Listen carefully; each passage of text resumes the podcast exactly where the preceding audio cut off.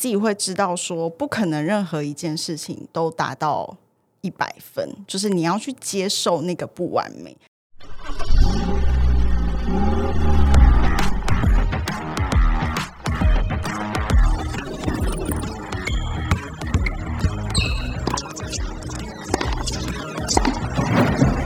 Three, two, one, zero. All engine running. 可口可乐的总裁 Brian Dyson 曾说：“生活就像抛球活动，你的手必须轮流抛掷工作、家庭、健康、朋友与精神生活的五颗球，并且不可以让任何一颗球落地哦。”杰森的人生赛道 Podcast 将邀请领域达人分享他们的领域专长以及抛掷人生中五颗球的故事。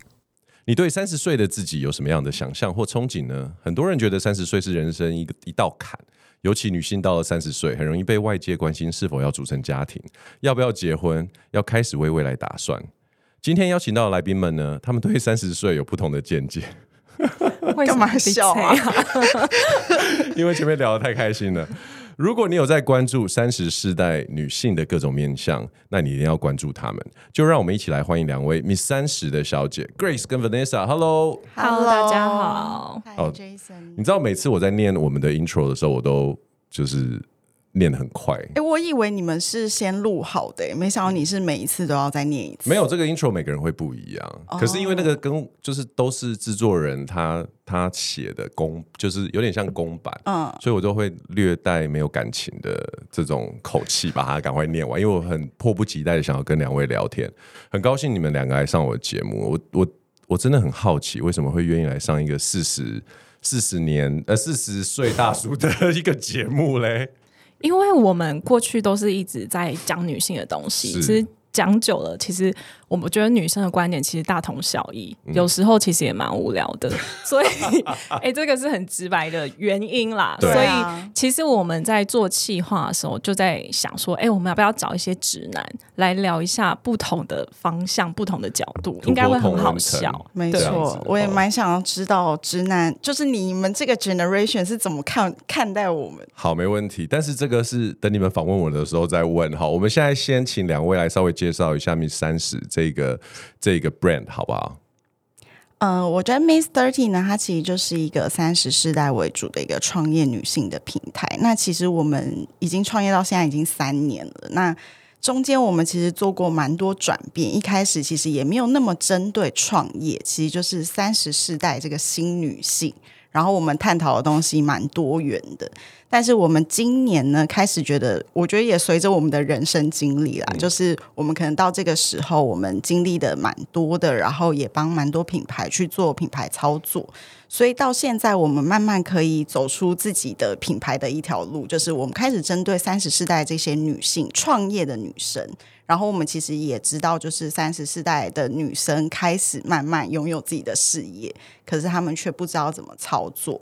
那我觉得 Miss Thirty，因为我跟 Vanessa 有这样子的背景跟经验，所以我们开始可以运用我们自己的经验，然后去帮助他们。对，所以 Grace 跟 Vanessa 本来就是在做品牌操作跟像是公关这一类的工作，是不是？嗯，没错。那你们原本是在工作上是同事吗？我们有一小一小段时间是同事。那这个共同创业这个 idea 从什么时候开始酝酿的？二零一九年吧，对，然后失恋的时候，这么快就要切入这个主题，太好了，对啊，okay 快很准。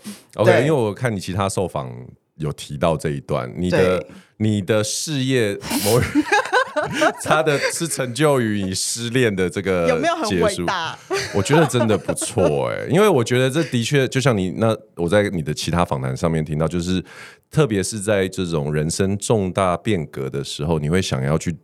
做一些大破大立的东西，对对，所以我就是一直在等，说，哎，下一次失恋什么时候？我人生又要再 再进步一次，结果都等不到这个机会，就一直都是现在是听说是单身，是不是？对对对。好，我跟你说，来上我们节目还有另外一个优点，就是我待会儿会教你怎么。好好求姻缘的方法。好的，好对，因为有很多受访者好像都有这部分的一些 concern，对对对对对。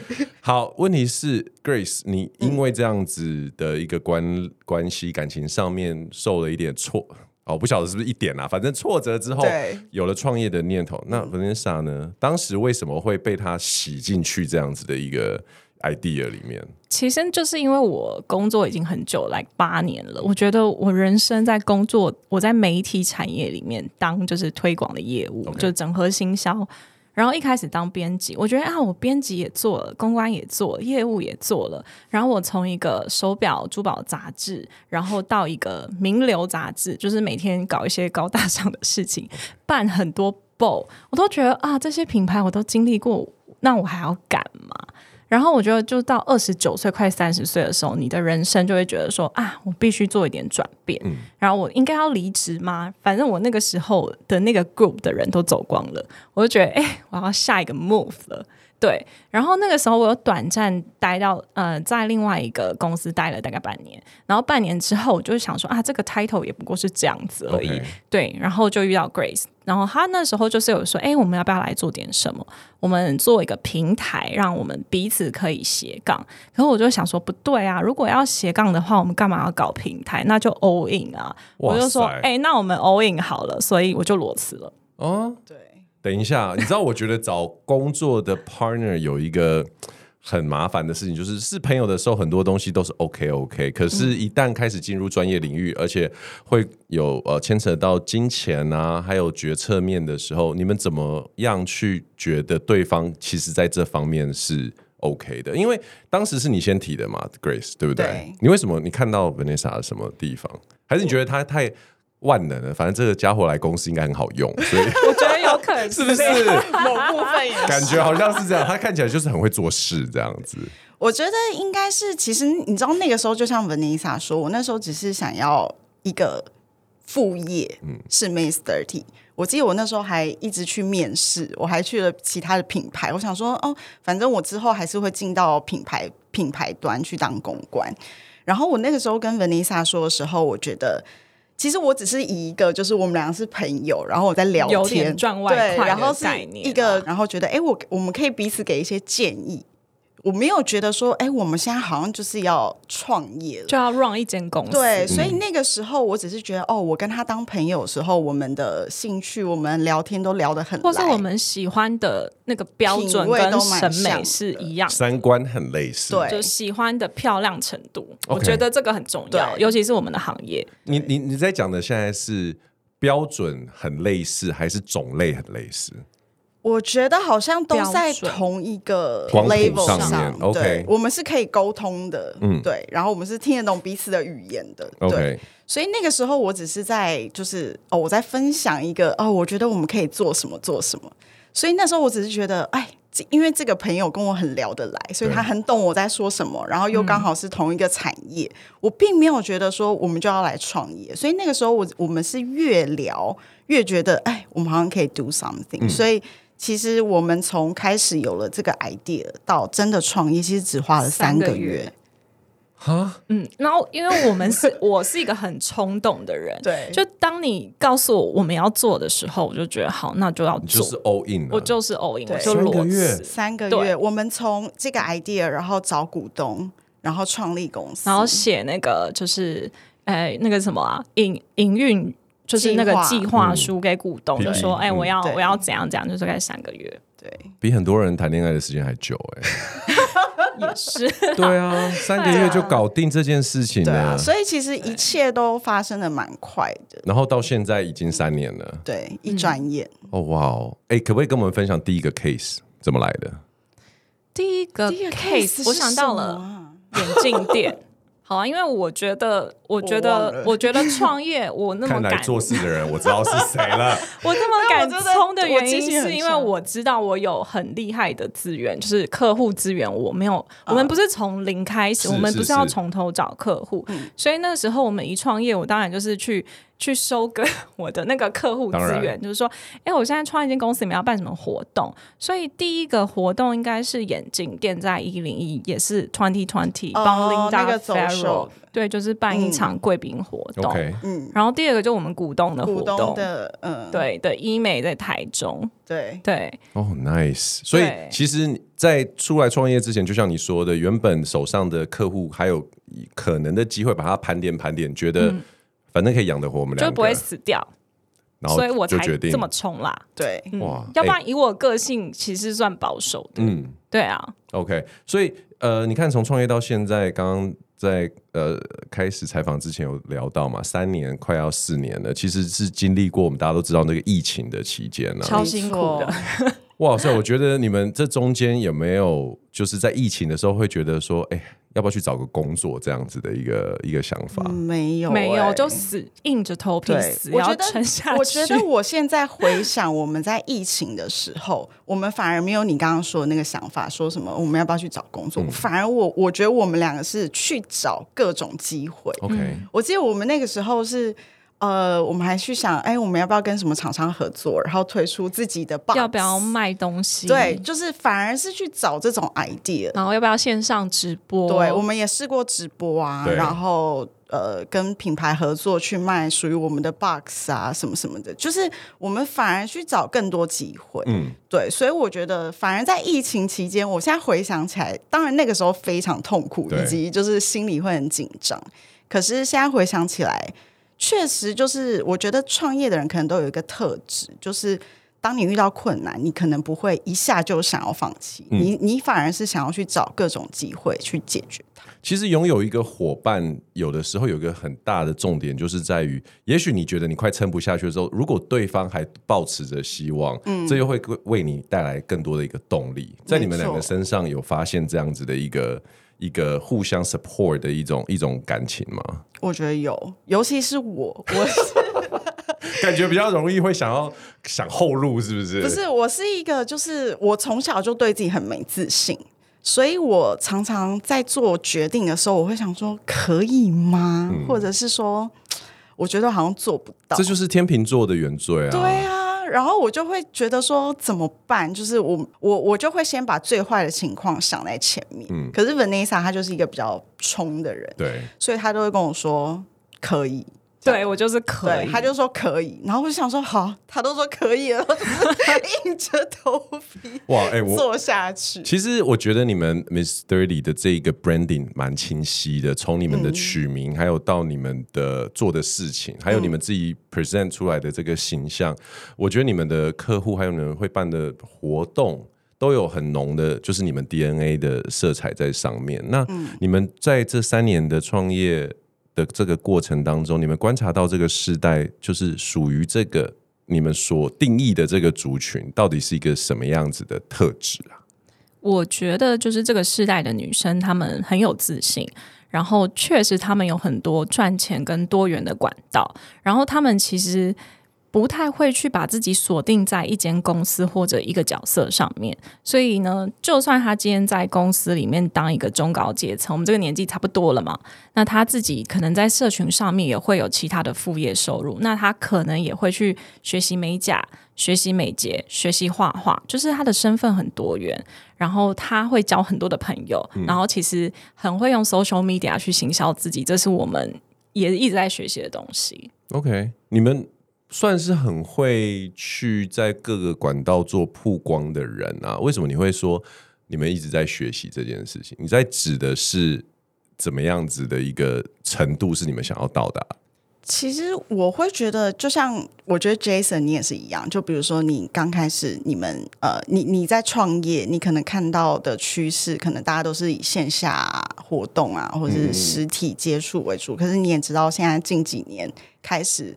哦，不管是 IG 或者对短影音，嗯、甚至 Podcast，你知道，大家都一定要做的。所以我觉得，对我们来说，就是如果你今天真的要把 Miss Thirty 这个 brand，就是让更多人知道，你不能只死守着一个传统的媒体，或者是一个平台，说哦，我今天就是死守着 IG，死守着 YouTube，做好就好了，就是。所以这，我觉得这才是我们说的，就是我们也一直在学习，因为这个世界一直在变嘛。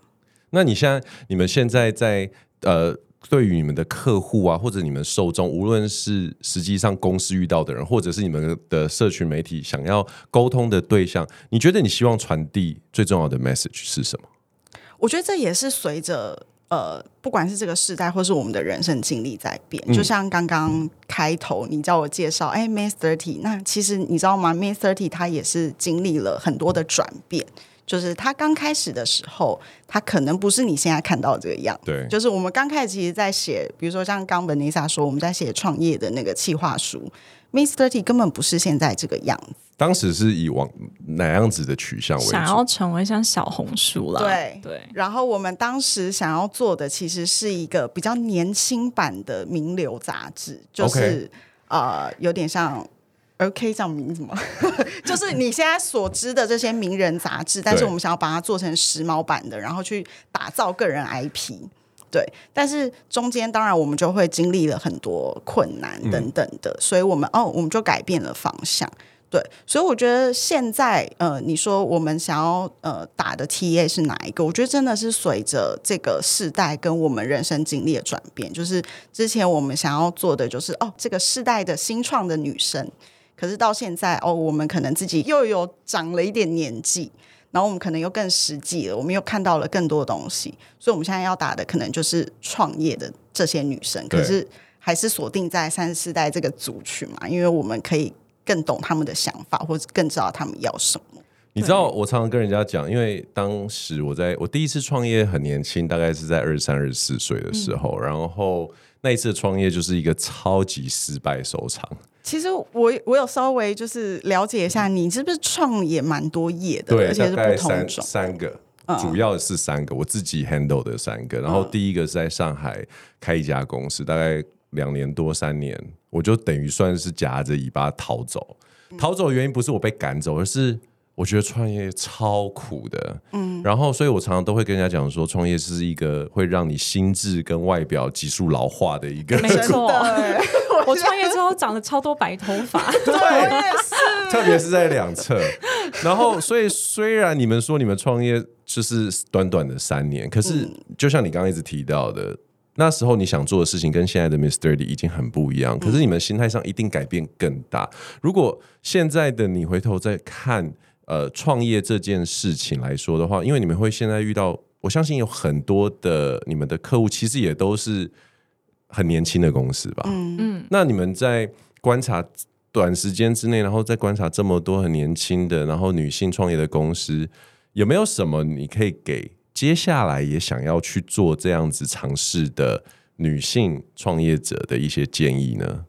我觉得创业前可能你要想清楚，什么是你真的很有热情的事情。OK，因为创业真的是就像你说的，会遇到非常非常多的困难，不管是你自己给自己，还有外界，他会。就是看着你到底会不会成功，你会不会失败？有很多画面，你会不会三个月你这间公司又倒，还是你只是玩一玩？对，所以你自己必须要真的很爱、很爱、很爱。所以你会遇到这些挫折的时候，你还是可以咬着牙冲过去。可是所谓找到热情，我觉得这句这句话常常被滥用。嗯，那什么叫找到热情？你你自己可不可以分享一下，你们找到那一个让你就是觉得 That's it？鸡皮疙瘩站起来，就是毛汗毛竖起来的点是什么？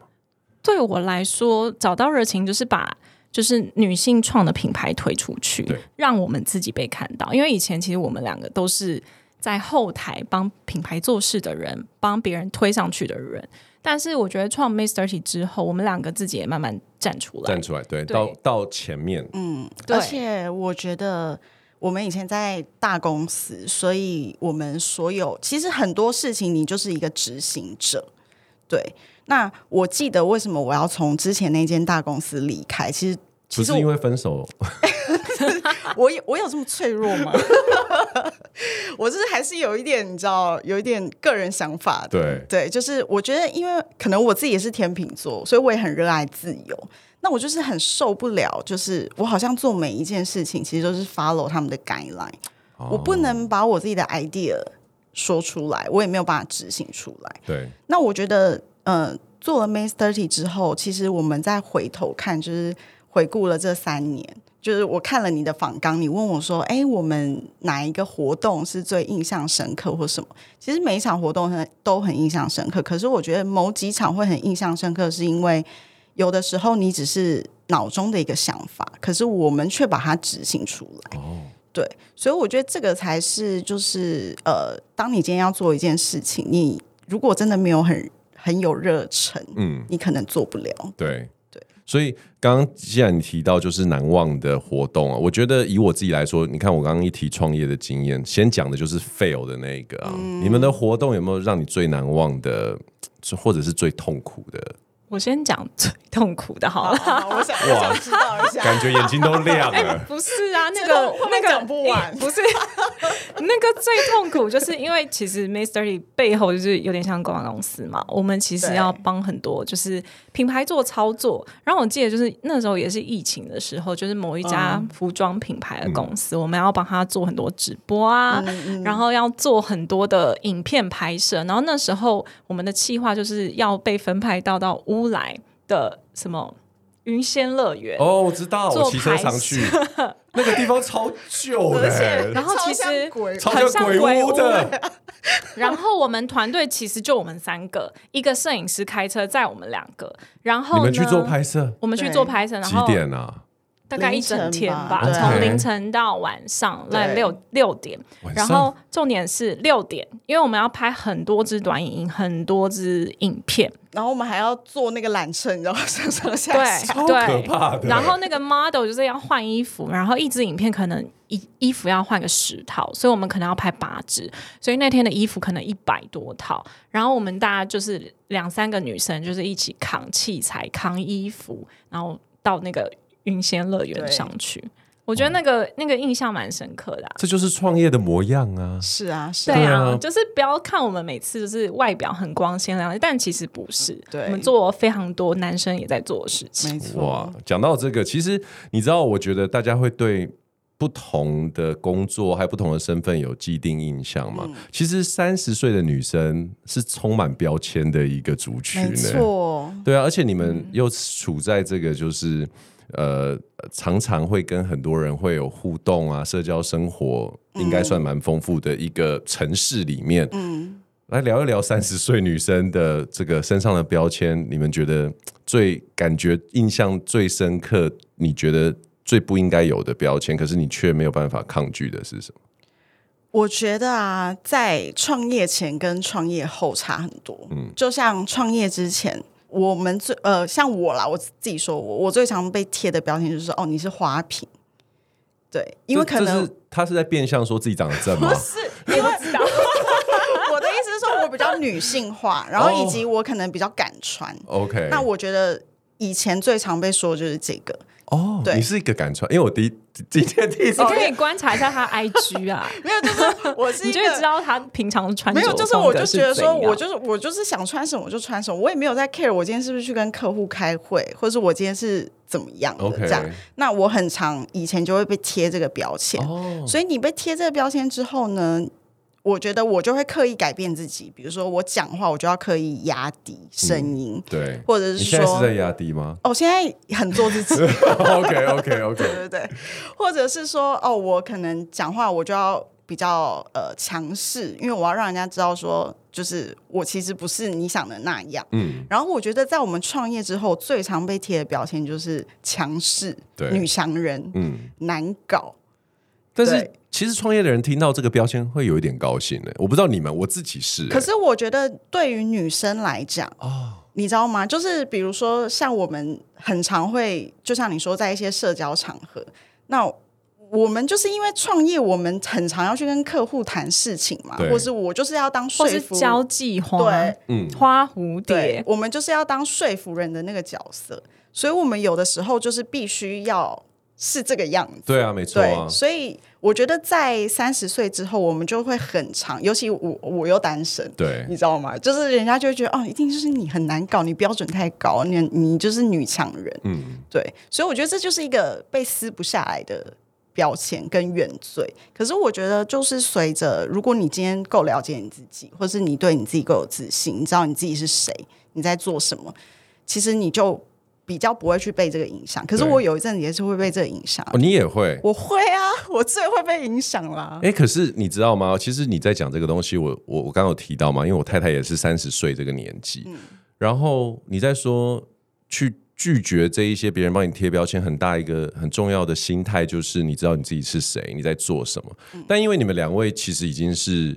呃创业家了，有开了一家公司了。那但是其实大部分的人是没有，就是像你说的，以前你们只是一个一个小员工，或者是公司的一个螺丝钉、嗯、这样子的人，他怎么样去找到这种内在的力量，或者是自我肯定的价值？因为我觉得，的确，像我有时候跟以前跟我太太在在聊天的时候，我也会发现，我觉得自信是一个表皮。嗯，很多人，我觉得这个这个这个城市或这个世代，很容易学会怎么展现，好像自己有自信。可是那个底层，嗯、我相信你们应该也知道，就是说，他底层是不是真正有一个很强大的自信在支撑着自己？嗯、只有自己才会晓得。没错，对啊。那你能给三十岁这个时代的人怎么样子的，或者是甚至三年前的你们怎么样的一个建议呢？我觉得像我自己好了。呃，我我真的经历过很多，就是呃，心灵上面，就是我觉得就像你说，因为外表大家看起来，哇，你还没到三十岁你就创业了，嗯、那我也必须要扛住很多，就是对对对，我好像很勇敢，但其实我的内心超不勇敢的、啊。但是我觉得你就是要很诚实的面对自己。那我之前在我们自己的 podcast 或是我自己的平台也分享过，就是我觉得心理智商这件事情帮助我很大哦。Oh. 对，因为我觉得呃，并不是说你今天有什么疾病你才需要去做这件事，而是我觉得在你去做心理咨商的时候，你会更了解你自己。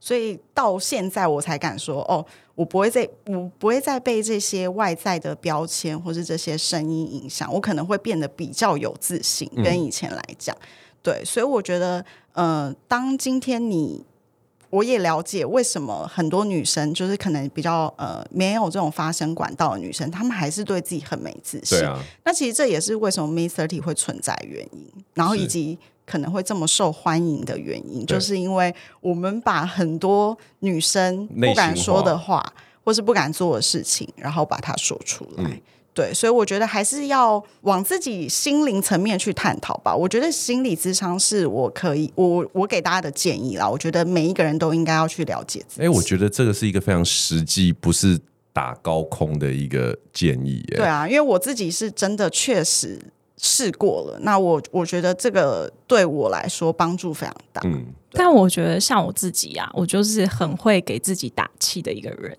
我觉得我算是非常强韧的一个人，嗯、我抗压性算蛮高的，因为我真的是 Okay. 嗯经历过很多很多很多的，不管是工作上的事情啊，或自己心理上的事情，所以我自己帮助我自己很有自信的方式，就是为自己加油打气，就是。嗯，我觉得你看外界他们有所成就，你都会觉得说啊，他好像就是他今天就这样，他明天就是到那个地位。我们都没有去看到说，哎，原来他的努力或是他的成功，是因为他前面他做了很多的功课。我们都忘记了这一段，没错。因为现在 social media，我只会看到啊，那个人开了一间公司，嗯、那个人他嫁了个好老公，那个人他买了一间很大的房子。那我自己为什么这么的不足？我讲到一个重点，我很没自信，我很烂，我很弱，我好像不像三十岁，我不成功。嗯，但是其实我觉得你每一天就是赢回昨天的自己就够了。所以我常常就跟我自己，我早上都会跟我自己说啊，我觉得你很棒。你今天谈的生意，你一定可以谈到。对，我觉得你就是要给自己很足够的自信。所以，当你底气够稳的时候，或是你的精力够多的时候，你是非常有底气的。可是，你知道鼓励自己这件事情，on the good days 很容易。对，重点是 raining days、bad days，嗯，你怎么样在一个比如说一个提案被打枪好几次之后，还是告诉自己说我我可以。会成功，我就会去喝一杯酒、啊。我刚刚正想说，我就喝一杯酒啊，不然让自己退一步是是？就是你要有一个调剂的方式，放松的。对，就像我，我现在晚上如果大家遇到我，就会发现我都在喝酒。对，听这这好的形象宣布吗？我觉得没有，我觉得就是你创业到一定的程度，或是你的年纪到一定的程度的时候，你要慢慢做自己，对要不然你都会一直被绑架，你被标签绑架，被你自己还没有得到那个期望的价值，你会觉得很失落、绑架。嗯、所以晚上我就会切开，我就会做我自己，我就会找我喜欢的人啊，然后，然后不管他今天是客户是谁是来，我都我都我都不管他是不是客户。OK，我觉得现在开始八点以后，你就是我的朋友。哇所以我切开，所以我就我会觉得我很快乐。所以我，我觉得你们两个讲的这两个方式，都是我觉得可能我。开 podcast 到现在听到的受访者讲到最 practical 最实际而且我觉觉得它是真的有效的两种方式，比起很多就是比较空泛的说法来说，你们在讲的是一个实际可运作，而且感觉效果是很好的一个模式。因为确确实就是这样血淋淋的。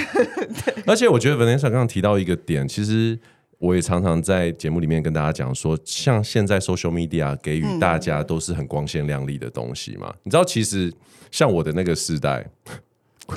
也没有差这么多，social media 还没这么风行，还没这么有炫富色彩的时候呢，在那个时候，我发现有一个媒体造成我们这个时代的的的焦虑，商业周刊。哦，成功人士。对，就是天下杂志、商业周刊，他们永远在报道新创，永远在报道成功的企业家、成功人士，嗯、然后你就会觉得他这么年轻就拥有这一切，他这样子就已经完成了什么样的使命？嗯，可是直到有一天，我在一个新闻的角落发现了我曾经看到那家公司的那个负责人，他因为背信去坐牢，很小的一个篇幅。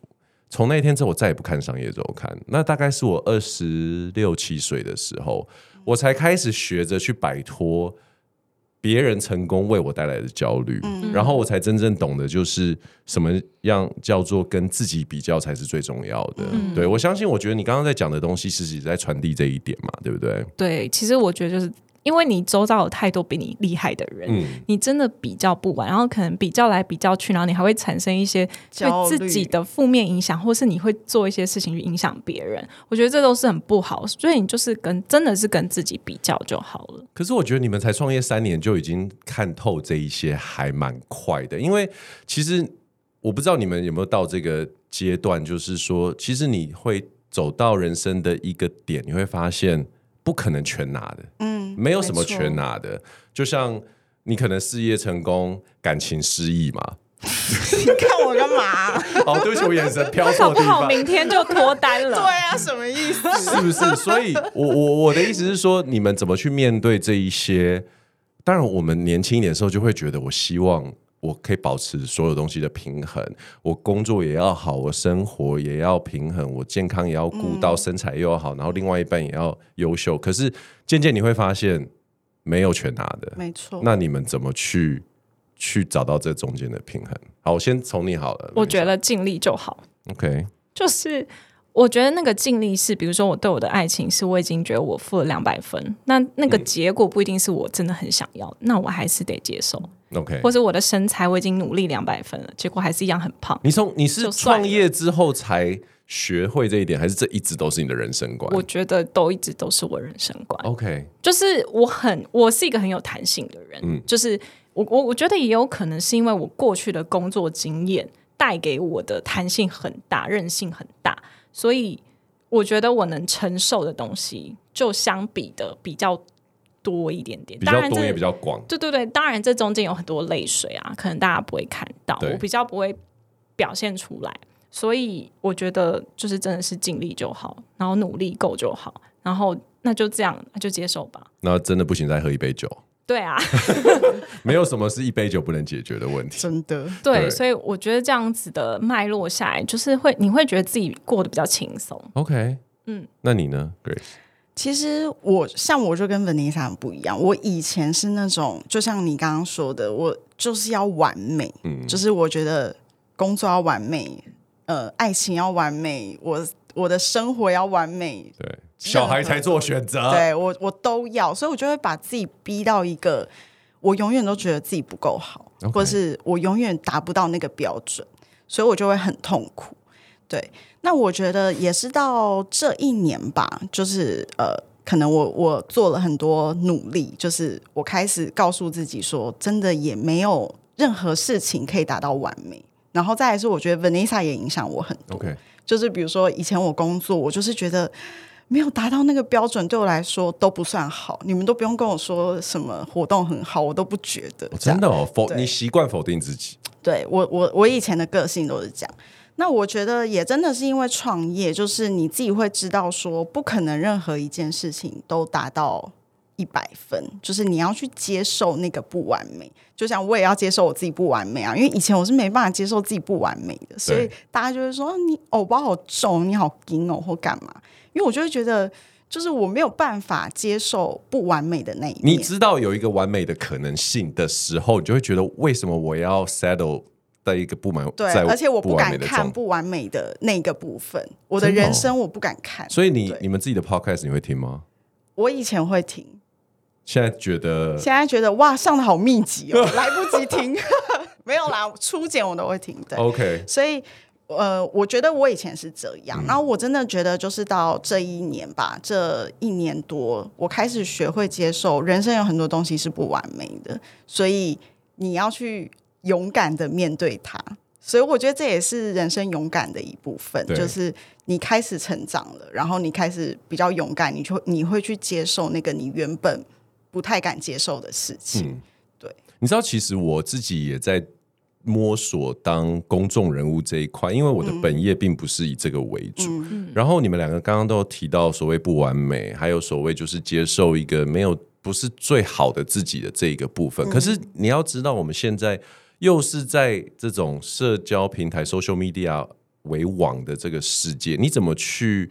你们有没有想过，就是我要透露多少我的？vulnerability，我的软弱的那一面，嗯、就像你说，很多人看不到创业的泪水啊，辛苦的地方。嗯嗯、你要对啊，你你我自己还没有真正的答案，就是我我我到底该多诚实的在平台上去表现这件事情？我知道有的人他用这个当做他的主打，对不对？嗯、那我不晓得你们。对这个东西的想法是怎样？我自己会觉得有一阵子，我会我会很尽力要呈现那个成功的那一面，成功人士对，成功人士，然后怎么样？就是哎，我现在就是一个呃拥有自己的公司，然后我好像呃一切都很好，大家都不用担心。然后又有一阵子，我就觉得好累，呃，好累哦，我想要远离这一切，然后或者是哦，我就是只想做自己。但是我现在就会觉得。你就别想那么多吧，就是怎么样舒服你就怎么做。嗯，有一阵子我也会被社群绑架，嗯，就是我还记得我也跟 Vanessa 讨论过，就是说我们自己私人的平台的贴文，我也会特别在意啊。然后我在这边就是狂看那些数据，有的没的。但是我就觉得那是因为那个时候你对自己可能也没有太大的安全感，没错。对，可是我觉得到现在。呃，如果是说个人的经营的话，我就觉得就是你怎么舒服你怎么做吧。对。那你们目前在这个阶段啊，觉得以这个年纪的女性来说，危机感最深的地方会是什么？因为很多人三十岁就会想到结婚、生小孩这一些话题。不要说你们，我自己的老婆啊，她因为她的朋友也都是差不多这个年纪的。因为我老婆是属于二十九岁就嘣小孩子生出来了，嗯，所以我可以明显感觉感觉得到，她是属于啊，我已经把这件事情就是搞对她的朋友，原本二十九岁的时候会觉得说哦，他们好像还在外面可以 social 去喝酒，突然到了三十三十一，他的朋友我可以感觉到集体恐慌的那种感觉，要不是。呃，还没有找到适合的对象，嗯、又或者是跟适合对象，可能还不想跟他生小孩，可是又觉得这个年纪好像该进入家庭。嗯，我不晓得这件事情对于呃你们在接触，或者是你们自己来说，是否是一个危机，还是说有其他的事情对你们来说才是目前比较大的危机？我觉得就是生不生小孩，就是有没有家庭这件事情，好像。在我们周遭，目前来说都不是一个危机。嗯、OK，然后因为我们也接触过冻卵中心的一些咨询，然后我们就会觉得说，他竟然就是还没有一个想要成为爸爸的对象，那就先去冻卵吧。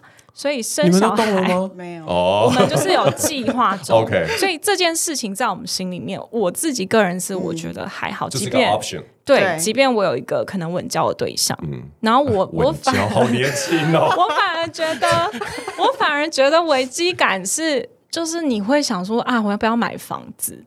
那我现在可能还赚不够钱买房子，我觉得那个是我现在很困扰、觉得很焦虑的事情。Okay, 会让你焦虑，就是你其实人生中还有其他的梦想，嗯，对你来说比呃传统，比如说结婚生小孩来的更重要？我觉得买房子可能是我现在会觉得最有安全感的事情，Okay. 就是我可能需要一个在我名下的空间。嗯，这件事情可能的顺序会比生不生小孩还要重要。Okay. 那没有稳交的 Grace 呢？就明天去冻卵 啊！你的危机感来自于哪？我觉得我也不会把它称作危机耶。然后呃。更别提你刚刚说什么生小孩跟结婚，我觉得这件事情从来我都虽然哦，我我一直跟大家说我单身好久或什么，但我从来也没有觉得我要急着要进入家庭或怎样，因为我知道我自己不是一个可以被强迫的人，所以我也从来不觉得结婚生子这件事情就是会是我他的优先顺序很前面，对他他他他在我考虑的非常后面，但我觉得呃我自己也会。我不会称它为危机啦，而是说到现在我会想到的真的是比较实际，比如说 Vanessa 说买房，然后再来是哎，我们之前也有谈过，我说哎，我我想要去上 EMBA，嗯，就是我想到的是这些，以及我觉得哎，我的人生好像要进入下一个阶段了，可能什么阶段？我不知道哎、欸，我就是过完上一次生日之后，可能就 怎么有点哀伤。他讲的是什么阶段啊？就是我觉得我的人生好像要又要进入下一个阶段。比如说，我之前觉得哦，我二十五岁之后是我好好开始工作的的一个阶段。你已经可以退休了？不是不是，我如果可以那么好，我现在还要来吗？哎、欸，来交朋友不行吗？没有啦，我的意思是说，你会觉得哦。比如说我三十岁，我就觉得，哎，我人生下一个阶段创业，好，那我现在创业了。那我觉得我到了可能快要在一两年就三十五岁，我是不是要再做其他一件事情？你在找寻这个是什么？呃，我觉得对，就是我大概知道我要往哪个方向去。就是我觉得我的人生一直都是这样，就是他，我好像不是那种。呃，长跑型选手，就像有些人他可以做一件事情做十年、二十年，但我觉得我的人生就是觉得哦，三五年就是我的人生一个阶段，那我要再进入下一个阶段，所以我就觉得反而现在是我觉得哦，我的人生要开始进入下一个阶段了，所以我可以再有更多的选择，或是我有更大的目标我要去完成。嗯，对我反而觉得是这个。其实我觉得，呃，我遇过很多创业的女性都。嗯他们其实都像你们讲的一样，就是结婚生子这件事情，其实它的优先顺序并没有这么前面。嗯、我后来发现有一个很呃呃同样的共同点，就是因为我觉得这一件事情它会占据你很多的心力，嗯、还有很多的热情跟关注。其实我觉得生小孩、结婚，或者是呃自己决定呃装潢一个房子，或者是去种田，或者是开一家公司，嗯、都是对。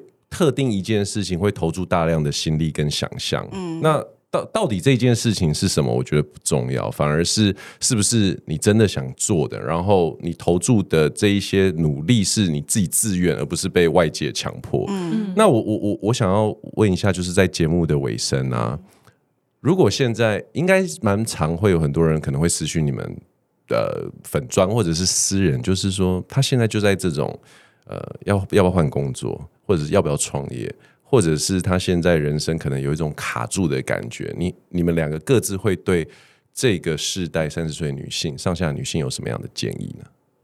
如果是我的话，因为以我自己的人生历程，嗯，我现在再回头看，我就还蛮感谢那个时候的自己，就是做了这个决定。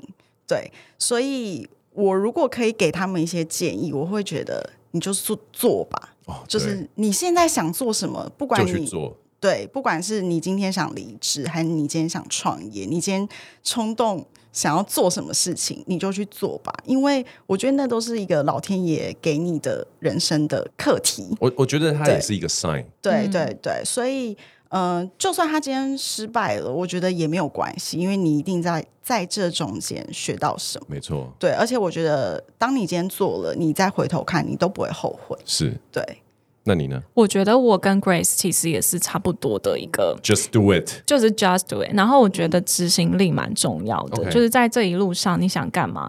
你想出国，就像我们同事，他就即将要出国了。对。然后，如果你想要嫁人，那你就去嫁人，就是你不要停止做梦。